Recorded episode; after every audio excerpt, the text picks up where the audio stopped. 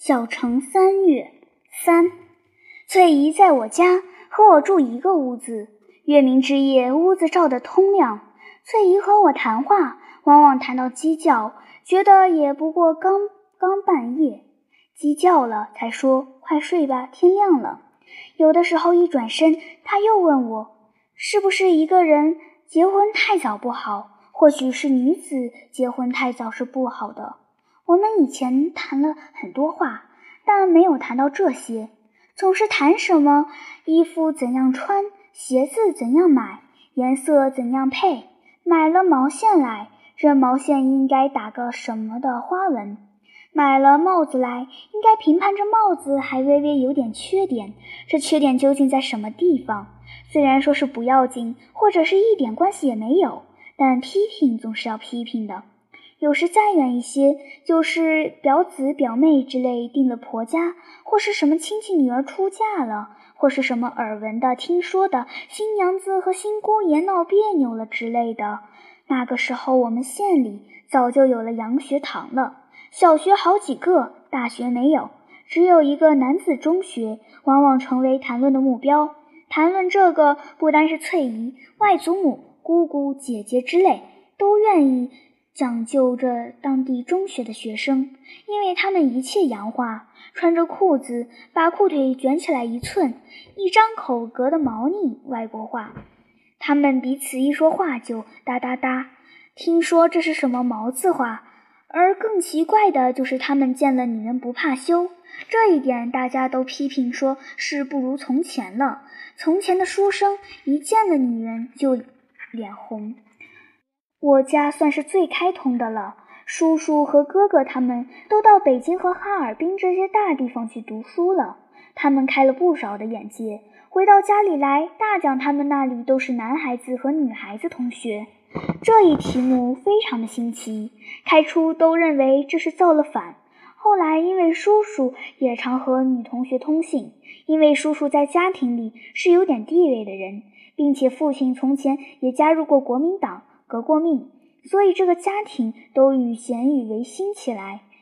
因此，我家里的一切都是随便的。逛公园，正月十五看花灯，都是不分男女一起去。而且我家里设了网球场，一天到晚的打网球。亲戚家的男孩子来了，我们也一齐的打。这都不谈，仍旧来谈翠姨。翠姨听了很多的故事，关于男学生结婚的事情，就是我们本县里已经有几件事情不幸的了。有的结婚了，从此就不回家了；有的娶来了太太，把太太放在另一间屋里住着，而自己却永久住在书房里。每逢讲到这些故事，多半别人都是站在女人的一面，说那男孩子都是念书念坏了，一看了那不识字的，又不是女学生之类的，就生气，觉得处处都不如他，天天总说烟婚不自由。可是自古到今都是爹许娘配的，偏偏到了今天都要自由。看吧，这还没有自由呢，就先来了花头的故事。娶了太太不回家，或是把太太放在另一个屋子里，这些都算是念书念坏了的。翠姨听了许多别人家的评论，大概她的心里边也有些不平，她就问我读书是不是很坏的？我自然说是很坏的。而且她看了我们家里的男孩子、女孩子，通通到学堂里去念书的，而且我们的亲戚家的孩子也都是念书的，因此他对我很佩服。因为我是念书的，但是不久，翠姨就订婚了，就是她妹妹出嫁不久的事情。她未来的丈夫我见过，在外祖父的家里，人长得又低又小，穿一身蓝布棉袍子，黑马褂，头上戴着一顶赶大车人所戴的乌耳帽子。当时翠姨也在的，但她不知道那是他什么人，她只当是那里来了一位乡下的客人。外祖母偷的把我叫过去，特别告诉了我一番。这就是翠姨将来的丈夫。不久，翠姨就会很有钱。她的丈夫的家里比她妹妹的丈夫的家里还更有钱的多。婆婆也是个寡妇，守着个独生的儿子，儿子才十七岁，是在乡下的私学馆里读书。翠姨的母亲常常替翠姨解说：“人矮点儿不要紧，岁数还小呢，再长上两三年，两个人就一般高了。”劝翠姨不要难过，婆家有钱就好的。聘礼的钱十多万都交过来了，而且就是外祖母的手亲自交给了翠姨，而且还有别的条件保障着，那就是说三年之内绝对不准娶亲。借着年男人的一方面年纪太小为辞，翠姨更愿意远远地推着。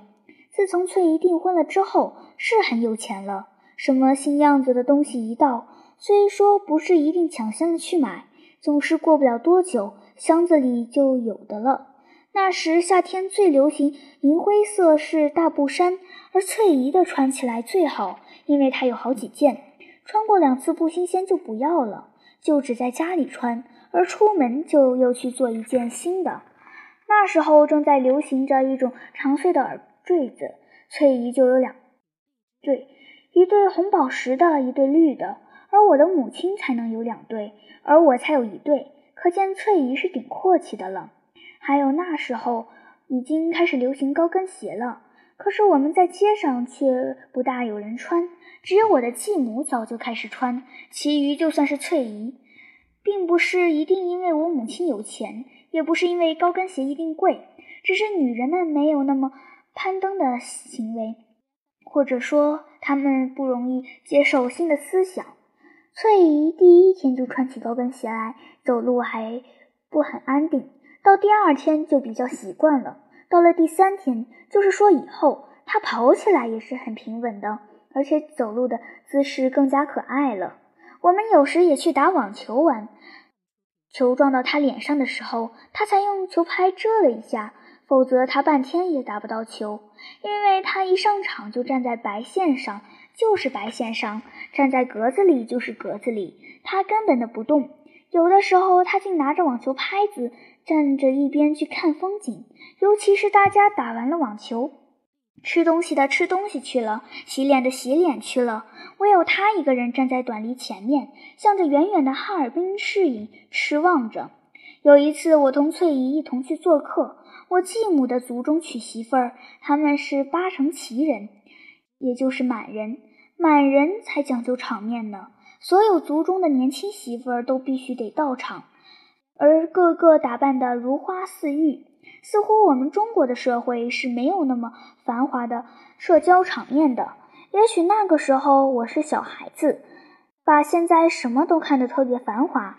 就只说女人们的衣服吧，就个个都穿得像现在的西洋女人在夜会里边那么庄严，一律都穿着绣花大袄，而他们是八旗人，大袄的颈下一律没有开口，而且很长。大耳的颜色枣红的居多，酱色的也有，玫瑰紫的也有。而那上面绣的颜色，有的荷花，有的玫瑰，有的竹松梅，一句话特别的繁华。他们的脸上都擦着白粉，他们的嘴上都染着桃红。每逢一个客人到了门前，他们是要列着队出来迎接的。他们都是我的舅母，一个一个的上前来问候了我的翠姨。翠姨早就熟识他们的，有有的叫表嫂子，有的叫四嫂子，而在我，他们都是一样的，好像小孩子的时候所玩的都是用花纸剪的纸人，这个那个都是一样的，完全没有区别，都是花缎的袍子，都是白白的脸，都是很红的嘴唇。就是这一次，翠姨出了风头了。她进到屋子里，靠着一张大镜子旁坐下了。女人们就忽然都上前来看她。也许她从来没有这么漂亮过，今天把别人都惊住了。依我看，翠姨还没有她从前漂亮呢。不过他们说翠姨漂亮的像像颗新开的腊梅。翠姨是从来不擦胭脂的。